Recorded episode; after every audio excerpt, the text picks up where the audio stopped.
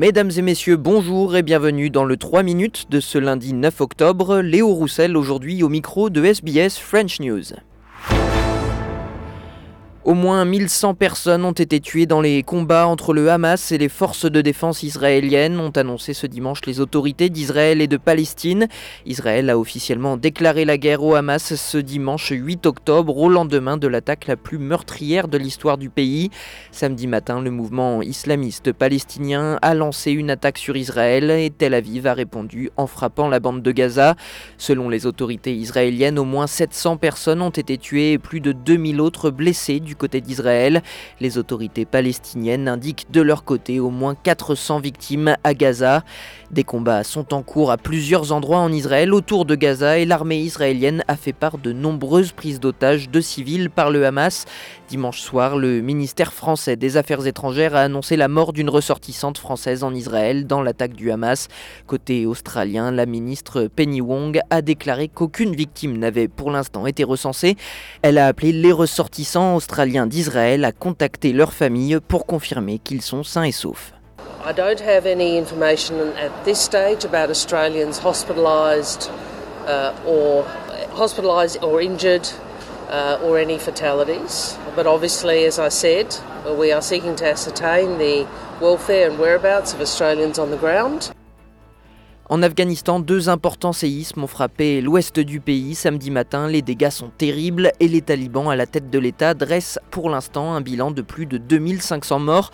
Celui-ci devrait continuer à s'aggraver au fil des recherches des services de secours. On écoute Sonia Ghezali, correspondante sur place pour Radio France Internationale. La mobilisation des services de secours et des ONG locales surtout se poursuit pour venir en aide aux victimes et aux survivants, mais cette aide tarde à arriver selon les populations touchées par le séisme. Dans certains villages sinistrés, aucune aide n'était encore arrivée hier. On peut dire que les autorités talibanes semblent dépassées. Chaque catastrophe naturelle est un défi pour l'Afghanistan qui est plongé, rappelons-le, dans une grave crise humanitaire depuis que les talibans ont pris le pouvoir il y a deux ans. Deux bagagistes de l'aéroport de Sydney ont été arrêtés par la police ce samedi, soupçonnés d'être impliqués dans une tentative d'importation de cocaïne sur le territoire australien en provenance d'Afrique du Sud. Selon la police, les deux hommes auraient retiré cinq sacs de cocaïne de la soute d'un avion de la compagnie Qantas arrivé à Sydney ce samedi, puis les auraient transférés vers une voiture conduite par un autre homme de 24 ans à l'extérieur du terminal. Ce troisième homme a lui aussi été arrêté, tout comme deux autres personnes plus tard dans la nuit. Valeur estimée des 5 sacs de cocaïne, 40 millions de dollars. Pour la détective de la police fédérale australienne Christy Cressy, il s'agit là de l'œuvre d'un groupe criminel organisé. The organisation required to arrange this type of import importation could only have been undertaken by an organised crime group with significant reach in Australia and overseas.